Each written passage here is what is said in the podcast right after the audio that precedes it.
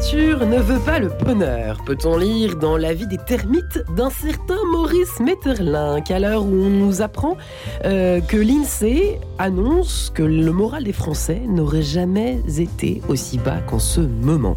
Mois après mois, ce moral se dégrade. Origine de cet état de déprime latent annoncé, notamment par les journalistes, ce serait l'inflation, mais pas que. Depuis la crise sanitaire, les Français se disent de moins en moins satisfaits de leur vie.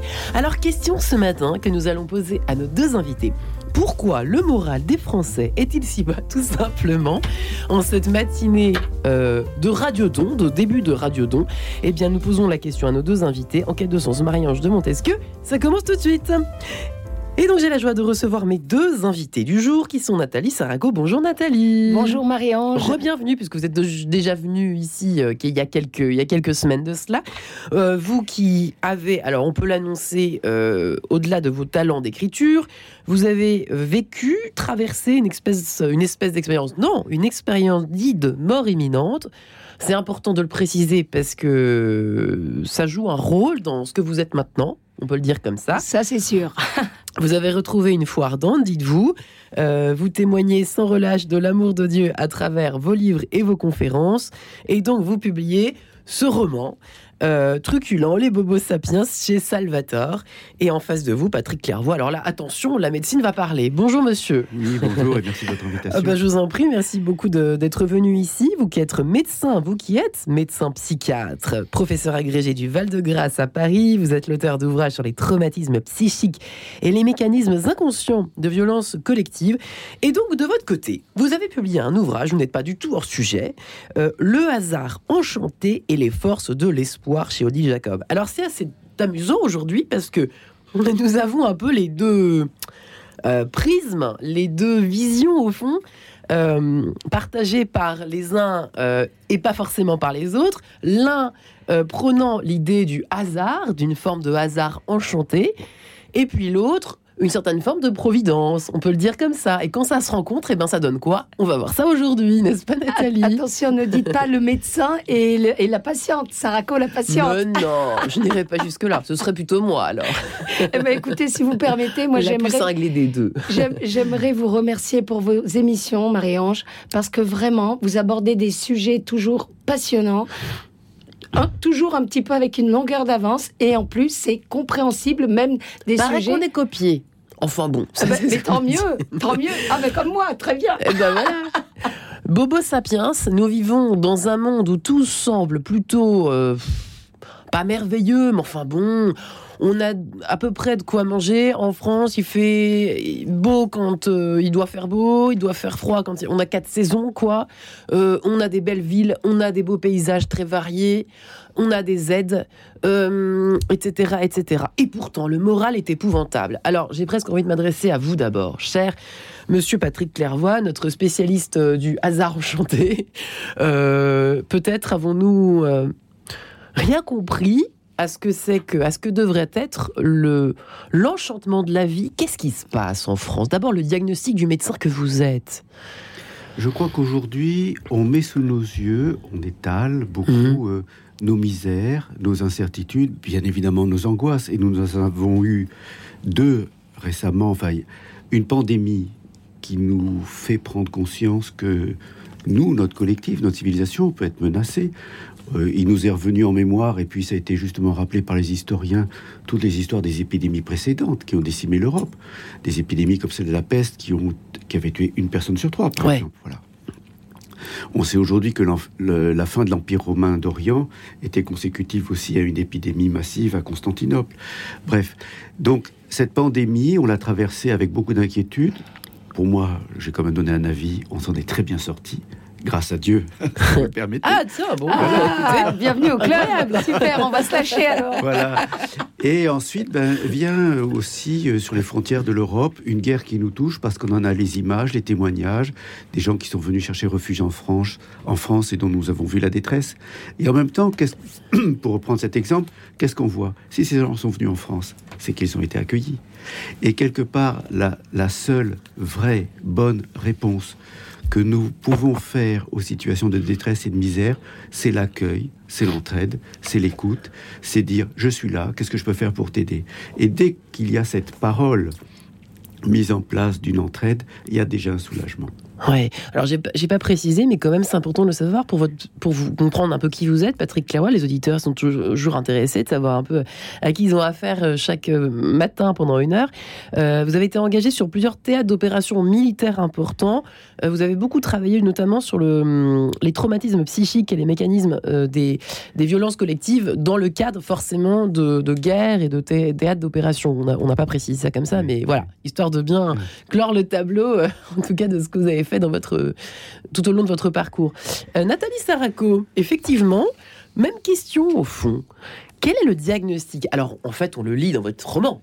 Le diagnostic euh, des bobos sapiens, euh, il y a la virtualité, il y a l'alcoolisme, il y a la surconso, il y a tout ça, il y a l'absence de Dieu, euh, il y a le sexe, il y a le désespoir. Le porno, le désespoir, au fond. Mais pourquoi Pourquoi Pourquoi il y a ça aujourd'hui? Pourquoi est-ce qu'on est malheureux comme ça? Qu'est-ce qui se passe? Ma chère, je vais vous répondre en une phrase très simple. Ça, pour moi, clairement, c'est les conséquences d'un monde sans Dieu. Et pourquoi? Bah, Pourquoi? Parce que, parce que, en fait, voilà, Dieu, comme je sais que je peux me lâcher avec le monsieur, donc j'y vais, hein, je parle de Dieu. Euh, Dieu nous a fait par amour pour être heureux. Et nous, on s'égare on s'égare de chemin en fait. On veut l'être humain veut s'émanciper de Dieu. Il veut devenir son propre Dieu. Et en fait, en voulant devenir son propre Dieu, en voulant essayer d'assassiner Dieu, c'est lui-même qu'il est en train d'assassiner quoi. pour moi, c'est clairement les conséquences d'un monde sans Dieu. Vous voyez comme un, bébé qui vient de naître, il pleure, il fait, il brame comme on dit dans le sud de la France dans mon dialecte. il brame, il pleure, mais il, tant qu'il est dans les mains de la maman, il se calme. Et plus on l'éloigne des, mains de des bras de la maman, il se met à pleurer. Et hop, rebelote, il vient dans les bras de sa mère, il se calme. C'est-à-dire, plus l'être humain va s'éloigner de son Dieu d'amour, plus il va vouloir s'émanciper, s'affranchir de lui, plus il va faire n'importe quoi. C'est tout. Un monde sans Dieu, ça ne peut aboutir qu'au chaos, au désespoir. Parce que même si l'être humain ne croit pas en Dieu, clairement avec son, sa conscience, son esprit, eh bien, son âme, elle, sait que Dieu existe. Elle est rattachée à, Dieu et donc elle est en panique. La réponse que donne Patrick Clairvoy, c'est une forme de Qu'est-ce qu'on pourrait dire pour définir le hasard enchanté que vous décrivez dans votre livre D'abord, beaucoup de gens disent oh, mais ça c'est le hasard justement en dénégation qu'il y ait quelque chose qui puisse organiser ça, qui puisse diriger, le coordonner, etc. Et donc vous avez des gens qui emploient souvent, mais non, non, non, c'est le hasard, c'est le hasard. Et en même temps, ils disent, le hasard fait bien les choses. Ah, ah C'est vrai. Et déjà, celui qui dit le hasard fait bien les choses accepte l'idée qu'il y a au-dessus de nous Quelque chose une instance. alors, le mot que je répète souvent dans mon livre, parce que est, il est très souvent dans la bouche de mes patients, c'est il s'est passé quelque chose ou quelque chose est venu. Je raconte une petite histoire. Je ouais, allez-y, on adore les histoires ici. Donc, je prends en charge une patiente qui a été victime de deux agressions consécutives qui l'ont beaucoup esquinté au plan physique et aussi au plan psychologique. Elle a toujours pas repris le travail. Et je dis que souvent les rescapés des agressions, des attentats, parfois portent sur eux un objet qui leur apporte une sécurité, euh, un talisman, un gris-gris. Et en même temps que je dis ça, immédiatement, elle met la main sous son pull et elle sort un petit ruban sur lequel il y a cousu deux médailles. Et elle me, elle me dit, ma tante était religieuse et elle m'a donné ces deux médailles. Et elle ajoute, écoutez bien cette phrase, si je ne les avais pas sur moi, il me manquerait quelque chose. Et j'ai tellement souvent entendu cette expression quelque chose pour désigner ben, ce pourquoi on n'a pas les mots justes pour le nommer.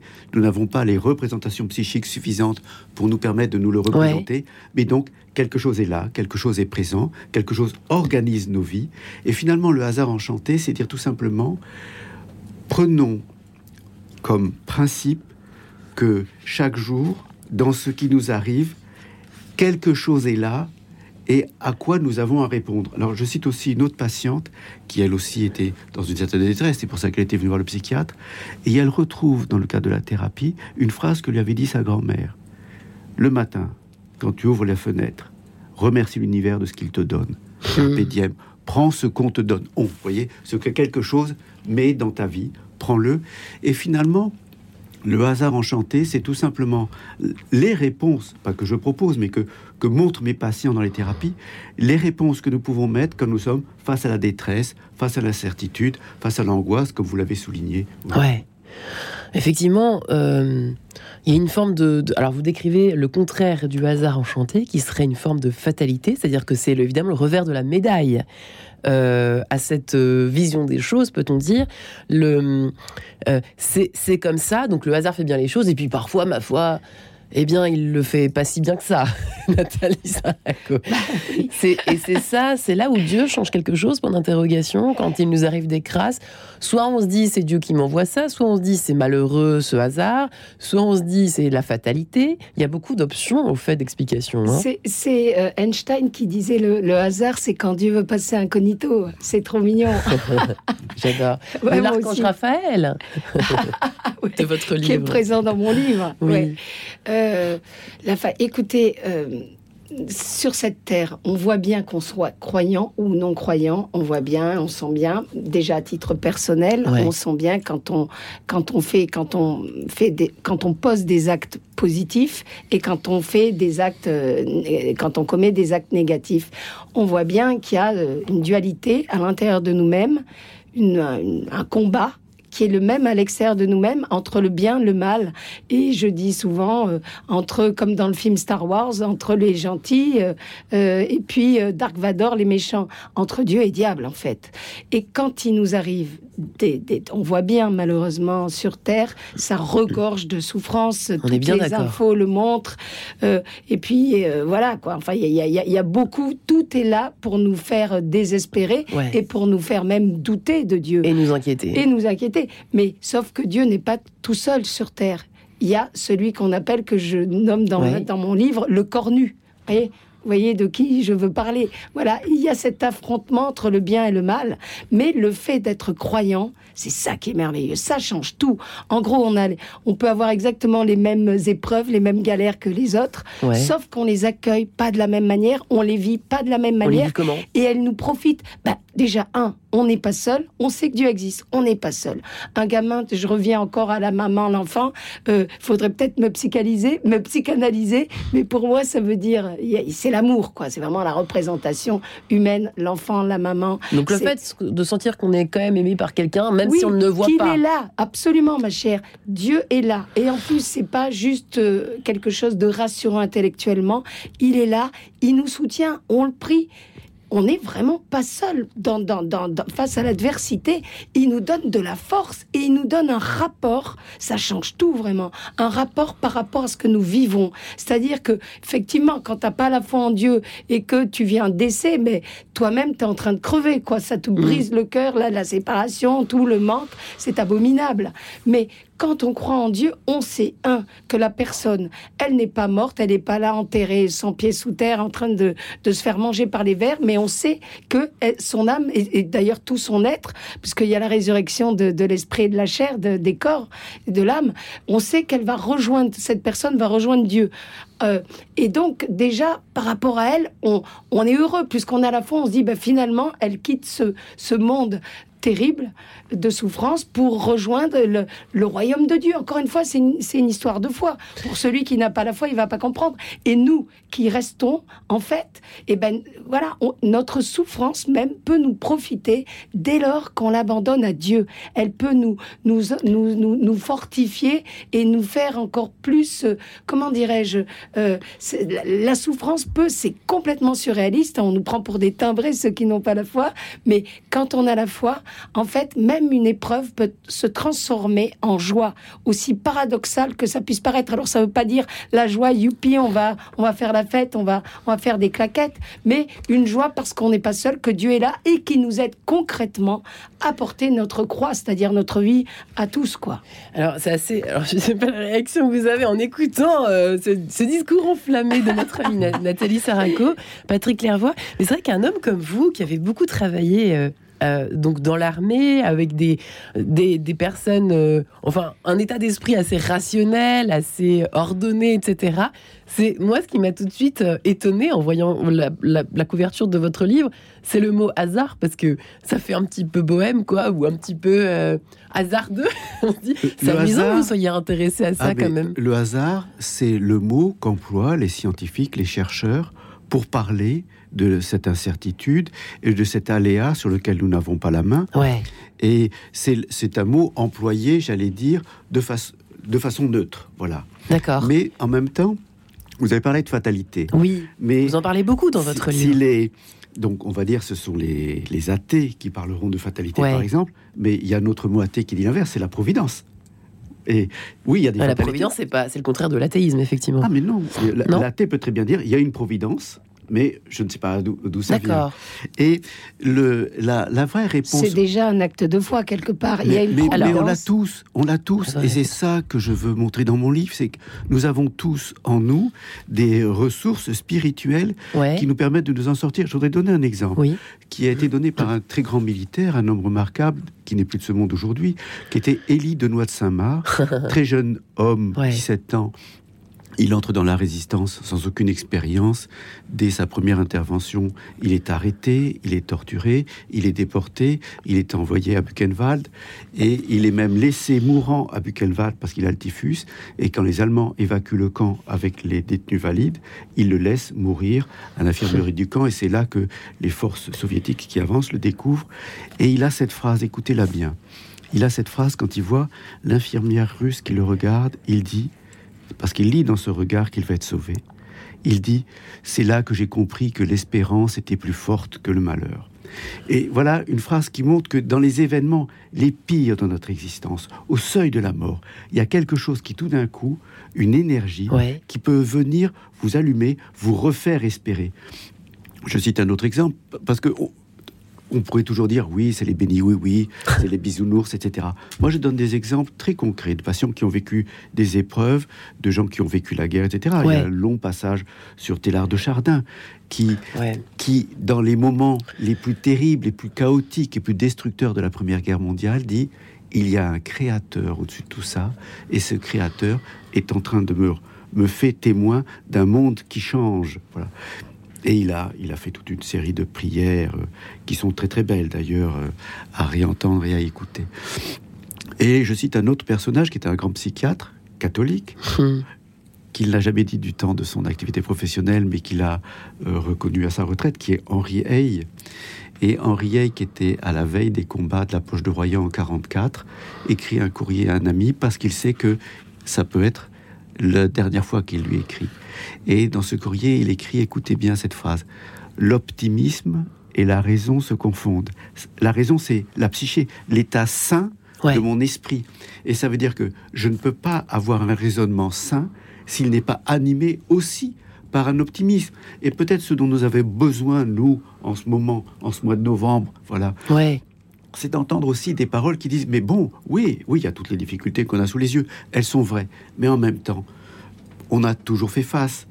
Par exemple, des pandémies, on en a vu quelques-unes, et mon Dieu, celle-là, on s'en est bien sorti, et on a les outils pour s'en sortir.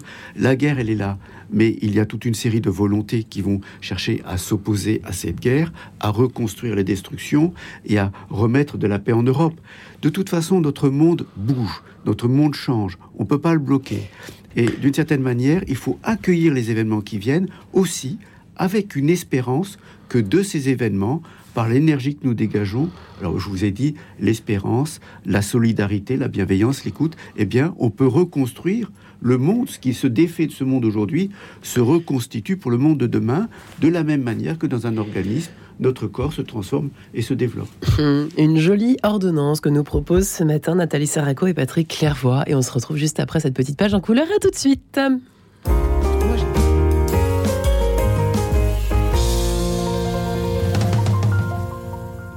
Radio Notre-Dame, j'y crois, je donne. Ce vendredi, notre radiodon annuel débute. Vous pouvez d'ores et déjà contacter le standard au 0809 54 54 54 aujourd'hui de 7h à 10h ou faire votre don en ligne sur radionotre-dame.com. Merci.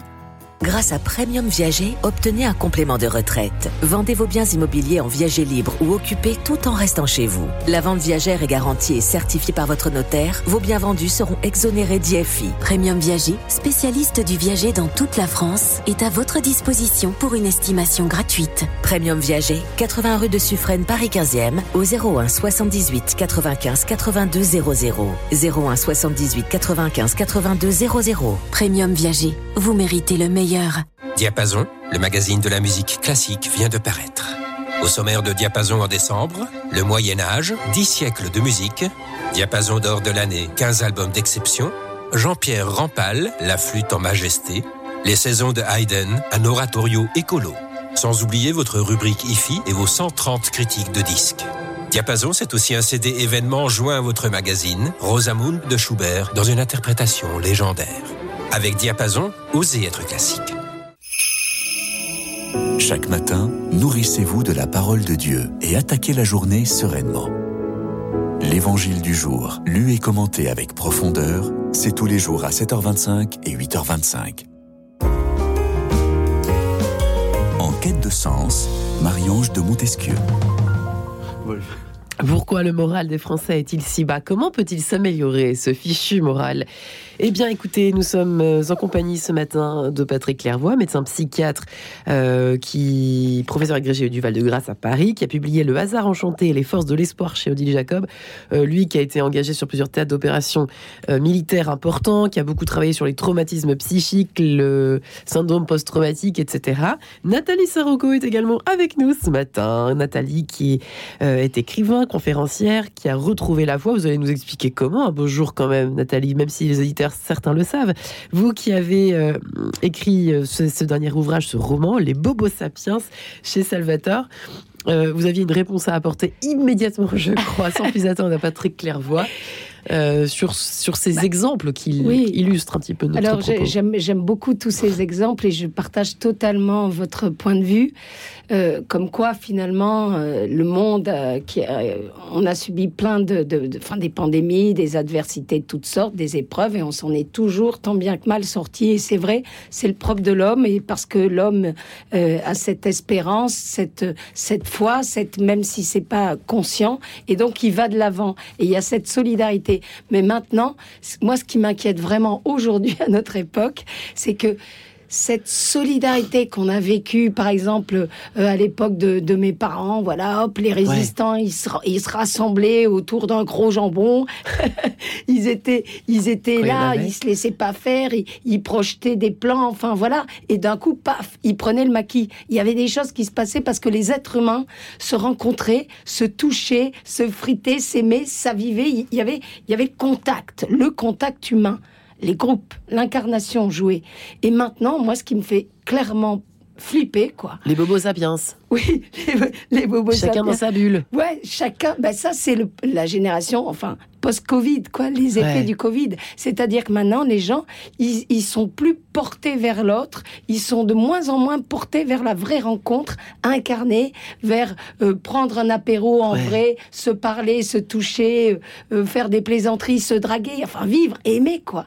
Les, les gens ont peur, ils ont été comme, euh, comment dirais-je, marqués, tatoués par cette peur, par la pandémie, par, par le virus, machin. Et maintenant, ils ont vraiment pris, mais ça tout le monde le sait, de nouvelles façons de vivre. En gros, c'est le télétravail. Après le télétravail, c'est c'est le télé-apéro. Après, euh, c'est la télé-pizza. Quand c'est pas Netflix Arrose- et autres. Ouais, arroser des, des télé-réseaux sociaux. Et puis là, voilà, enfin, on, on est de plus en plus poussé dans sa bulle. Dans le métavers, hein, pour Oui, mais, pas- mais le métavers, là, là, là, pour, pour moi, c'est, ça, va- ça va arriver à, la, à, la dé- à un glissement de l'incarnation faite par Dieu, le Créateur, l'être humain, et pour rentrer dans une espèce de, de, de fausse création qui est celle du mal, carrément, quoi, où on va, on préférera, au lieu de vivre, d'aimer, de rencontrer des gens, de, de s'exposer aux rayons de l'amour et de l'imprévu, on préférera, ou, ou bien de résister par rapport à des lois négatives pour l'être humain, contre la vie et tout, on préférera fuir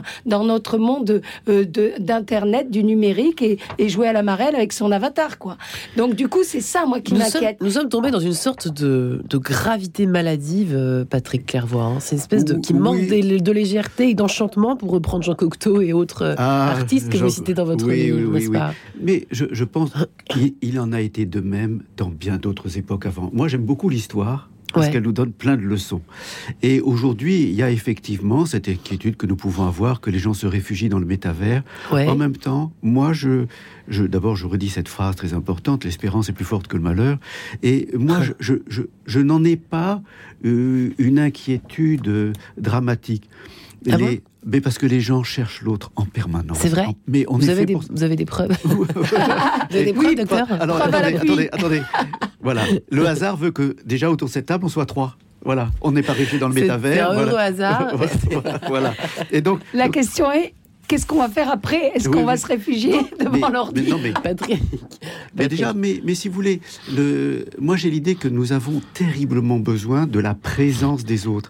Et si vous voulez, le méta, alors oui, il n'y a pas la présence physique, mais d'une certaine manière, nous réinventons une façon d'être présent aux autres sans forcément bah, qu'il y ait le contact physique, qu'il y ait la contamination. Je crois que nous allons entendre quelqu'un qui n'est pas parmi nous parce qu'il est, il a un problème Dans de son santé. lit. Mais nous le allons, salue. nous allons l'entendre. Et quelque part, il va venir il, il va être présent dans cette conversation, même sans y être physiquement. Et donc, moi j'ai remarqué par exemple, et je vais parler de, de mes enfants, qu'ils ont pu traverser le confinement, pour certains, en développant des relations de camaraderie et d'amitié avec un téléphone qui les mettait H24 en contact avec leurs camarades.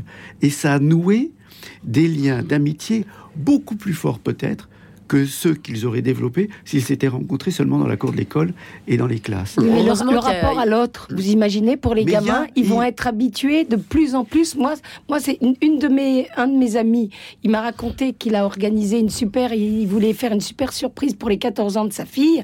Ah, la super euh, boom euh, comme, euh, comme avant, quoi. Moi, que je kiffais.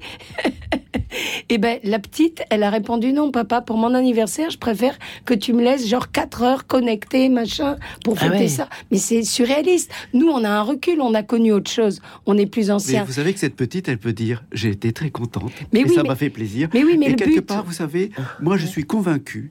D'abord, l'homme n'a jamais cessé de changer. La civilisation n'a jamais cessé de changer. Ça, c'est vrai. et comme, oui, Comme le disait Max Gallo, bien sûr. On s'adapte. la vraie constante de l'histoire, c'est la surprise. Et bien moi, j'accueille avec bienveillance, avec espérance, cette surprise que nous avons aujourd'hui de ce qu'a créé la pandémie. Elle a transformé nos rapports sociaux, mais elle n'exclut pas qu'on se rencontre physiquement, elle n'exclut pas qu'on se serre la main comme nous l'avons fait ce matin. Voilà. Et finalement, moi j'attends, moi je, euh, j'ai, j'ai mon travail de Ouais. C'est ranimer l'espérance chez des patients qui l'ont perdu. Et je vous prie de croire que nous avons tous en nous des ressources spirituelles. Ça, qui vous le dites dans votre livre, c'est dingue. hein. Vous dites qu'on a tous des ressources. hein. Absolument. Je suis tout à fait d'accord avec vous. Quand je rencontre des milliers de gens euh, aux conférences où je suis invitée pour, pour témoigner justement de l'amour de Dieu, on voit c'est exactement entre guillemets le même genre de public, c'est-à-dire des personnes euh, qui, qui sont en demande euh, et qui sont, on a tous Triste. des fragilités, oui, mais qui sont en demande d'amour, d'écoute, Ouais. Quoi. Euh, C'est même, il y a bien sûr il y a, il y a des gens croyants, mais il y a des gens aussi qui sont un peu en recherche. Mais on se rend compte que tout ce beau monde a besoin de d'amour et de savoir aimer. Et c'est pour ça, au niveau, au niveau de la solution, pourquoi voilà le, le moral des Français est au plus bas, il a le moral à zéro. Mais c'est malheureusement c'est pas que les Français, c'est voyez- mondial. Mais la, la- la réponse, il y a une réponse, il y a une solution. C'est ça qui est intéressant. Elle s'appelle Dieu. Dès lors, l'être humain, il est en train de mourir parce qu'il a besoin d'être aimé. On a été fait par amour, par ce Dieu d'amour Vous, pour aimer euh, et vous être aimé. dire quoi, Patrick Et si on Attendez, sait chacun que tour. Dieu nous aime, Est-ce que Chacun vous, tour. tout. Patrick, est-ce vous que vous, quoi vous avez le moral à zéro Mais non, mais Voilà. justement, mais parce Non. que j'ai cette espérance de, de Moi, la ça foi. m'arrive. Hein. Et Bah, pourtant, j'ai la mais foi. oui, mais Moi, d'un je coup- dis aux auditeurs hein, qui nous écoutent ce matin, parfois, moi, j'ai Ah pas bon, le vous leur moral. dites Bah oui, on a tous peur. Moi, je trouve que c'est un peu le défaut parfois des cathos un petit peu euh, sur deux, parce que, euh, sans vous accuser, chère Nathalie, vous mais avez bien, bien je sûr, vous bah, envie. évidemment, Mais je pense que j'ai un tempérament plutôt, peut-être mélancolique, euh, Patrick Clairvoy. Est-ce que c'est peut-être tous, ça Mais nous avons, nous, ben, nous avons tous fait l'expérience du malheur, de la détresse, Bien parfois sûr. de l'absurdité devant certains événements. Mais en même temps, comment on s'en est sorti? Comment Ouais. on, on s'en est sorti Mm. par l'espérance, par la présence des autres? Et vous voyez, euh, tous les Français sont euh, démoralisés, sont, ont le moral à zéro. Ben non, pas tous. Déjà, tous les trois autour de cette table, on l'a pas. Voilà. Donc euh, voilà. Donc, Justement, il faut dire pourquoi on l'a pas. Si on fait une courte statistique, ici à 100%, on a le top moral. Voilà. Et si je regarde la vite, je suis sûr qu'il me fait signe qu'il a le moral aussi. Ah, il sourit. Est-ce que Guillaume Nougaret a le moral il Oui. Sourit. Il fait pouce en l'air. Eh ben, quelque part, quelque part, sourions-nous? Comme on vient de le faire là. Mm. Et j'allais dire, les ressources, déjà. mais bien sûr, mais les ressources pour qu'on aille mieux, on les a dans la main, on les a tous les jours. Par contre, il est évident que ce qui entraîne la détresse des gens, c'est quand on n'écoute pas leurs difficultés. Et là Uh-huh. encore, la bonne réponse, c'est la solidarité, c'est l'écoute de l'autre, c'est la charité, mais enfin, des tas de choses qui sont présentes dans notre Église. Mm. Voilà. Et donc, pratiquons les gestes que nous avons appris, le respect, l'attention à l'autre, euh, la- une modestie et une discrétion dans l'existence, si je puis dire les choses comme ça. Modestie dans les... Qu'est-ce que Oui, c'est ça veut dire une façon d'être simple. Je, je cite Isabelle Autissier, qui- Ouais. qui est une très grande navigatrice, qui raconte tout simplement quand elle fait sa, sa navigation, elle a une phrase que j'ai aimé entendre. Elle dit voilà, elle, tra- elle traverse les océans. Elle dit il y, a un, il y a un sillage derrière mon bateau. Puis ce, ce sillage s'efface Ouais. et je n'ai rien dérangé de l'univers. Et vous voyez, cette façon de se dire, dans, le, dans ma vie de tous les jours, j'essaye de mettre du mieux, j'essaye de ne rien déranger, c'est ça que j'appelle Ouais, ouais. la modestie, la discrétion. Et si après tout, j'ai obtenu un Je dois sourire, marquer mon territoire partout, quoi. voilà. si, si j'ai eu dans le Ça. trottoir, euh, dans la rue, en marchant, un bonjour, un sourire, et je n'ai rien dérangé, et au contraire, j'ai essayé moi-même d'y mettre un petit peu d'ordre, par exemple en jetant mes déchets à la poubelle, et bien bien évidemment, j'ai aidé l'univers à aller mieux, et je pense qu'il va mieux. C'est une guerre contre Je- l'ego aussi qu'il faut mener. Hein. euh, Oui, mais je, il pense, ça. je pense qu'il faut être en harmonie avec soi-même. Il faut pas jouer Ouais. un personnage. Pourquoi, par exemple, moi, mes, mes témoignages touchent les personnes? J'invente rien, mais s'il y a une sincérité, il y a une vérité dans ce que je dis. Parce qu'avant, vous n'aviez pas la foi, vous. euh, Si, j'avais la foi, mais j'avais une foi de Castor Junior, Cato, premier de la classe, c'est-à-dire en gros, je faisais tout bien comme il fallait, enfin tout bien. Non, j'étais quand même dans cette dualité complètement névrotique de l'être humain. Euh, euh, vous savez, quand on dit dans Notre Père au, au Seigneur euh, que ta volonté soit faite, mais en voix off, je disais. Genre, je me Surtout signais, pas. je disais que Dieu m'en préserve. Mais, mais non, mais franchement, on est dans cette dualité, tous plus ou moins. Ouais. Sinon, on serait tous des saints. Arrêtons de nous On est leurrer. d'accord. On est Il y d'accord. a Dieu qui est saint et la Vierge Marie immaculée, voilà. On est- Mais mais euh, il y a y a, Vous a- n'aviez pas une foi comme aujourd'hui? non, je- je- en fait j'avais une foi intellectuelle de la maman qui nous avait tous emmenés, les gosses, nana. J'étais pratiquante, mais c'était pas une foi qui, elle était restée bloquée au niveau de, de l'esprit. Et après, quand j'ai rencontré le cœur du euh, le Sacré Cœur de Jésus au cours de cette mort imminente, elle est descendue dans le cœur. Je suis devenue une femme profondément incarnée et amoureuse. Et l'amour, bah, si on regarde bien, et c'est ça, moi, vraiment. Pourquoi on n'a pas tous ça, Nathalie? Pourquoi moi j'ai pas ça comme vous? Pourquoi euh, Je sais pas. Comment ça se fait? Écoutez, c'est très simple. Le Seigneur, si on croit en Dieu, Jésus, d'accord, il nous dit quoi dans l'Évangile? Ma chère Marie-Ange, déjà, vous avez un prénom, c'est tout un Ah bah, je sais programme. bien, mais écoutez, comme quoi, il aurait fallu ajouter quoi Je sais rien. Euh, le Seigneur, il nous dit frappez et l'on ouvrira. Cherchez, vous trouverez. Demandez, vous obtiendrez. Il faut oser demander au Seigneur. Il faut lui demander avec vos, vos mots à vous une vraie prière. C'est pas réciter des litanies, c'est c'est quelque chose d'amoureux, c'est laisser parler son cœur. Si vous dites au Seigneur tous les jours avec vos mots à vous, et je le dis aux auditeurs, euh, Seigneur, fais que je te rends compte, que, que j'ai de l'amour pour toi. Si tu existes, fais-moi, révèle-toi à moi.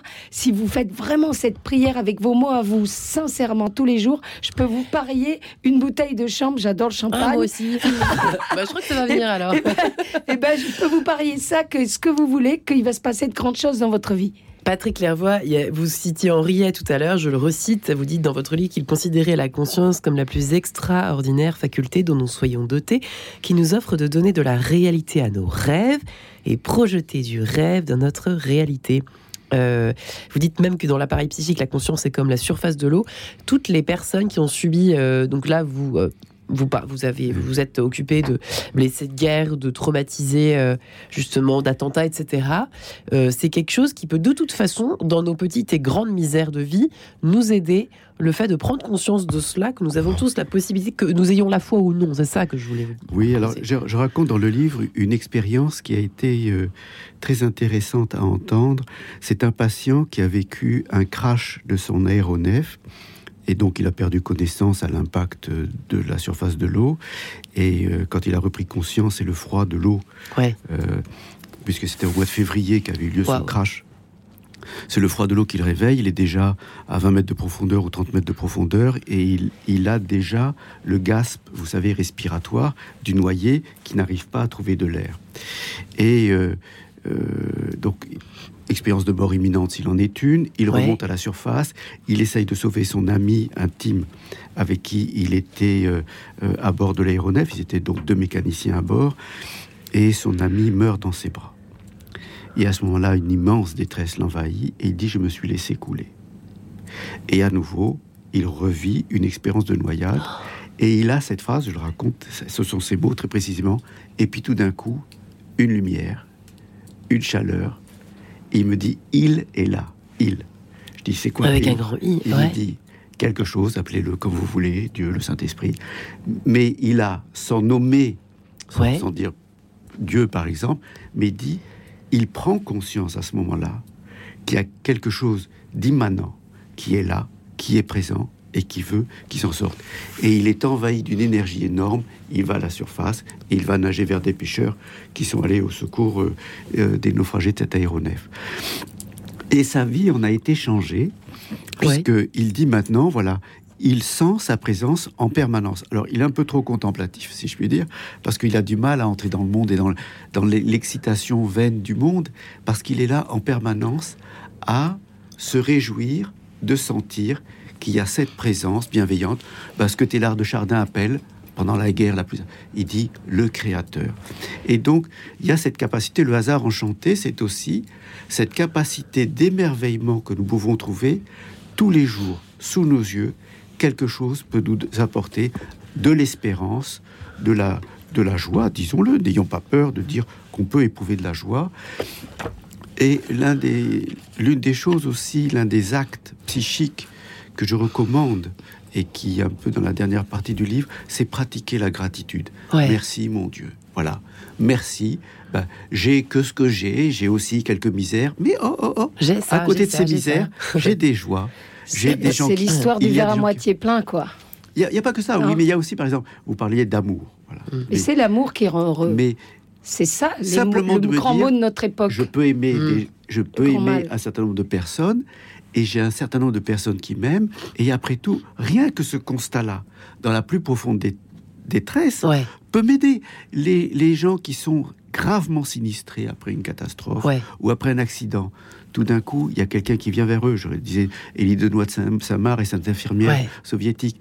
Et quelqu'un qui vient à votre secours, quelqu'un qui vient à votre aide, ou quelqu'un qui vient vous protéger, pour parler des militaires par exemple, eh bien, il y a dans le monde des forces qui se mobilisent pour m'aider. J'ai un petit chapitre sur les, euh, sur les, euh, les anges gardiens. Mais finalement, euh, la manifestation de l'ange gardien, c'est tout simplement, à un moment donné, quand j'étais dans la détresse, eh bien, quelqu'un de bienveillant s'est trouvé là, près de moi, pour m'aider. Est-ce que c'est pas la manifestation de mon ange gardien que d'avoir envoyé bah, ce secouriste, cette infirmière, ce passant, cette personne qui m'a sauvé? Et je, En tout cas, c'est la manifestation Les- de l'amour de Dieu. Les petits déjà. miracles de la vie. Voilà, il faut y croire. Pourquoi le moral des Français est-il si bas? Nous retrouverons Monsieur Stéphane Rosès au fond de son lit, mais en ligne bien présent, euh, dans un instant, juste après cette page musicale. M. Passy, je crois. Tout simplement, à tout de suite. Radio Notre-Dame. Dans la pénombre, plus de lumière. J'avance dans la vallée de la mort. J'ai beau chercher, crier, il n'y a jamais personne qui réponde à mes prières. L'échéance tresse sur ma route, me déroute, me cache ta lumière. Viennent les questions et les doutes. Des Goliaths se dressent sur ma route et je doute. Entends-tu mes prières après tout?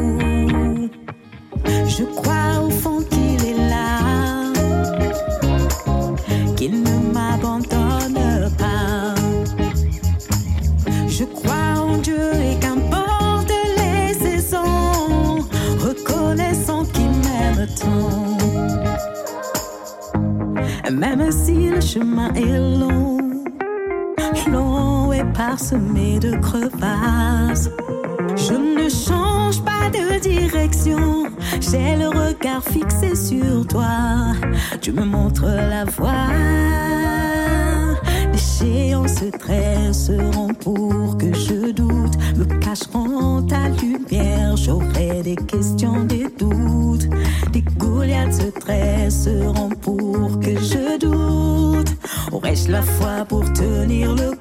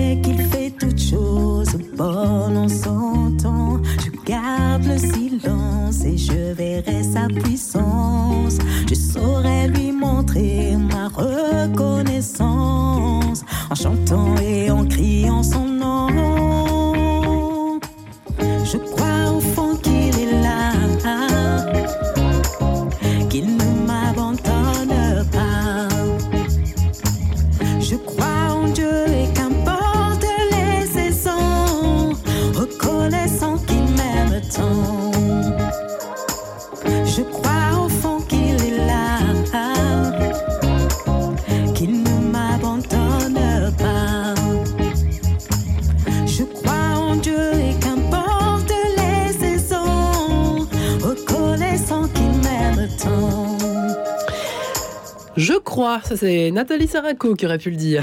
Pourquoi le moral des Français est-il si bas et comment peut-il s'améliorer En effet, vous avez raison, Nathalie Saraco, qui range son frein côté solution. Elle qui est réalisatrice de cinéma, qui vient de publier son dernier roman, Les Bobos Sapiens chez Salvatore, que nous sommes un peu tous finalement. Patrick Clairvoy, médecin psychiatre, agrégé du Val-de-Grâce, qui a écrit de nombreux ouvrages sur les tra- traumatismes psychiques et les mécanismes inconscients de violence collective. Lui qui a travaillé sur plusieurs théâtres d'opérations militaires, euh, et donc qui publie ce dernier ouvrage, Enchanteur, le hasard enchanté et les forces de l'espoir. Et Dieu sait qu'il y en a, et pas que dans vos livres. Mesdames et messieurs, dit Jacob, j'ai la joie, j'ai la joie d'accueillir également enfin en ligne Stéphane Rosès. Bonjour Stéphane. Bonjour Marie-Ange de Montesquieu. Bah écoutez, euh, vous qui êtes politologue, on, ne, on ne connaît que vous, j'ai envie de dire. Vous avez publié votre dernier ouvrage euh, avec Arnaud Bénédicte, nous connaissons aussi à Radio Notre-Dame, Chaos. Essai sur les imaginaires des peuples au CERF. Alors c'est très intéressant parce que vous vous décryptez de façon effectivement beaucoup plus sociologique que euh, nos invités du jour euh, ce qui se passe en ce moment, mais c'est quand même assez intéressant. J'ai envie tout simplement de citer votre première phrase d'introduction dans votre livre. Vous savez que les journalistes ne lisent pas les livres, mais que les introductions. Donc je commence. Depuis trois décennies, la France devenue dépressive s'affaisse. Ces dernières années, le monde se disloque sous nos yeux, l'Europe sort de l'histoire. Impuissants, nous payons au quotidien la lourde facture de décisions prises autrefois et ailleurs. Alors je me suis dit déjà, bah, j'ai bon, parce que mon sujet, si Stéphane Rosès euh, le dit aussi, c'est que je ne suis pas à côté de la plaque. Mais c'est incroyable parce que pour vous, il y a une raison. C'est pour ça que c'était intéressant d'avoir aussi votre point de vue ce matin, Stéphane Rosès, euh, mondial. Euh, Il y a une origine qui est au-delà de nos petits euh, inconscients personnels et individuels, quoi. Oui, absolument. La thèse du livre, c'est de constater la nouveauté de la mondialisation actuelle. Son cours des choses a pris une propre autonomie au travers d'une globalisation économique, financière et numérique qui dépasse les représentations des différents peuples. Donc il y a une autonomisation du cours des choses par rapport à ce qu'ils font les peuples, leur façon d'être, leur façon de faire, leur imaginaire. Et ce choc entre la globalisation et les imaginaires des peuples appelle ces derniers à se replier, à se renfermer, parce qu'ils ont le sentiment que leur destin leur échappe. Et là-dedans, la France est dans l'œil du cyclone, parce que son imaginaire depuis ses origines, c'est de construire politiquement son avenir, alors que la globalisation, c'est tout l'inverse. Il faut s'adapter au présent. Euh, le comment l'emporte sur le pourquoi. Et c'est tellement contradictoire avec nos façons d'être et de faire que le pays rentre en dépression depuis 30 ans et peu à peu, euh, tous les étages de la société s'affaissent. Donc il y a derrière une thèse sur qu'est-ce qui fait le cours de l'histoire, qu'est-ce qui fait la singularité de chaque peuple et pourquoi la France est la plus déprimée au monde alors que sa situation économique et sociale est encore, quoique dégradée, euh, enviée et enviable? Il y a une histoire d'imaginaire. Vous rejoignez, euh, Patrick Cava, cette, euh, cette thèse, en tout cas cette vision du constat, des constats de la dépression de la France? Mais là encore, je, je reprendrai l'histoire. Euh, il, il, y a dans l'esprit français peut-être cette propension à penser que nous sommes perdus, que les choses sont désespérées.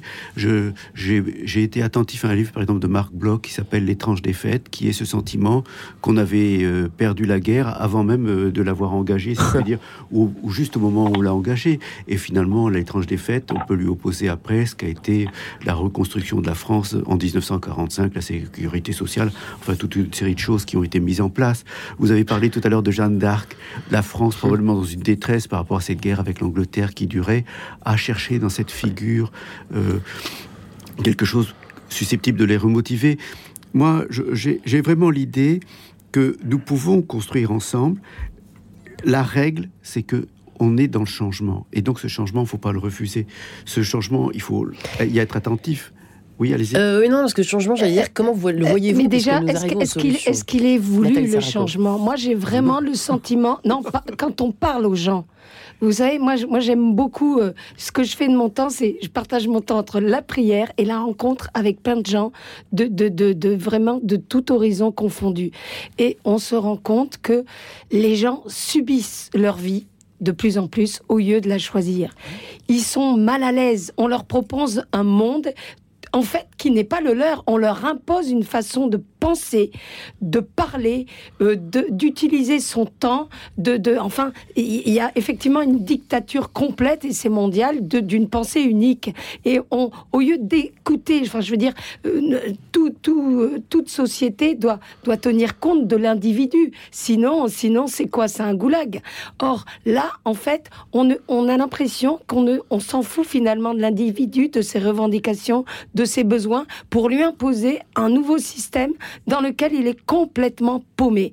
Quand on parle aux gens, moi quand je fais des courses dans, dans un supermarché, c'est infernal si on m'accompagne parce que je parle à tout le monde, vraiment j'échange. J'aime l'humain, c'est comme ça. Et vous parliez, euh, euh, euh, Patrick, docteur, de, de l'écoute et tout, c'est fondamental l'écoute.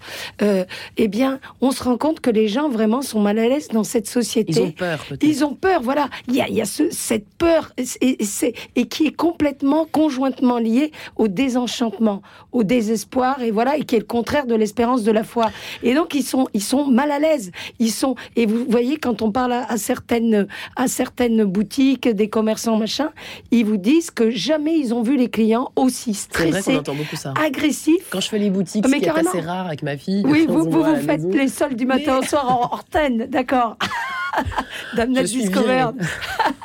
Eh ben, moi, je, veux dire, que ce soit genre, euh, des, peu, importe le genre de, magasin de commerce. Comme dit Stéphane Rosès, tous les, tous les échelons de la société. Ils vous disent tous hmm. que les gens sont impatients, agressif, hyper stressé. Il y a plus, on n'est plus là pour être avec l'autre, mais l'autre, en fait, il, est, il existe que par rapport à ce qu'il peut nous apporter. On n'est plus ensemble. On, a... perdu la solidarité. C'est la peur aussi qui nous empêche d'être heureux. On n'a pas évoqué beaucoup cette ah, notion de la peur, et pourtant, ah, elle est omniprésente. Oui, mais le, dans le, moral. La, pandémie, nous avons été immergés pendant plusieurs mois dans une peur et une incertitude parce qu'on ne savait absolument pas comment se présenterait l'avenir. L'avenir. Voilà, parlait Stéphane Rosès, effectivement. Et j'ai l'idée quand même, vous voyez, bah, oui, effectivement, il y a des incivilités dans les rues, euh, il, il, y a des choses qui dysfonctionnent, il y a des gens qui sont agressifs, mais en même temps, réfléchissons. Si face à une incivilité, je mets un petit peu de gentillesse, hum. si dans un moment de neutralité, je mets un sourire à un mot gentil, il est de l'œuvre de chacun par exemple, de pratiquer comme je vous l'ai dit, le respect, une petite forme de courtoisie. Oh, j'ai pris les transports en commun pour venir ici. Et puis à un moment donné, paf, je m'assois sur le manteau de ma voisine qui est débordée sur mon siège. Oh, pardon, excusez-moi, mais on n'a pas échangé plus que ça. Mais ça a été aimablement demandé, il y a eu un sourire, et finalement, il n'appartient qu'à nous de mettre dans notre quotidien déjà un petit peu de mieux, un petit peu plus d'amour, si vous voulez l'entendre comme ça. c'est ça le truc. D'amour de l'autre dans la relation. Et déjà, si on change l'ambiance de peur et de terreur ou de crainte de l'autre, juste dans mon périmètre, vous savez, comme l'homme de Vitruve de Léonard de Vinci, dans le périmètre de ce que je peux toucher, ce que je peux voir et de ce que je peux entendre, eh bien déjà, on arrange un peu le monde, on l'aide. Et vous savez, le hasard enchanté, c'est croire qu'il y a suffisamment de force pour que chacun aussi vous fasse un sourire et vous dise une gentillesse. Oui, nous avons peur, oui, nous sommes dans des postures euh, d'attente euh, et de crainte, mais un mot, un geste et on peut déjà diminuer cette peur et cette crainte. En tout cas, moi je veux remercier Monsieur Rosès pour euh, ses propos que j'ai trouvé super. C'était bref mais intense. Je sais Stéphane pas entendu, mais Stéphane Rosès, peut-être pour conclure justement, euh, vous vous faites un constat, c'est passionnant euh, sur le chaos justement que nous avons l'impression de vivre, que nous vivons chacun à notre échelle. quelle serait la solution selon Stéphane Rosès pour vaincre ce chaos? Est-il D'ailleurs, possible de mettre fin à ce chaos, selon vous, pour d'interrogation eh bien, il faut revenir euh, au fondement euh, de nos problèmes qu'on explore très précisément avec Arnaud Benedetti. Euh, nous sommes ni universitaires ni chercheurs. Hein. C'est une expérience de 36 ans aux côtés du président de la République et grandes entreprises. Donc, le fondement, la pandémie l'a rappelé, le sujet des communautés humaines premières, c'est faire face ensemble aux défis. C'est euh, maîtriser le destin avant même la prospérité et malheureusement les libertés individuelles. Donc il faut redonner au peuple la maîtrise de leur destin.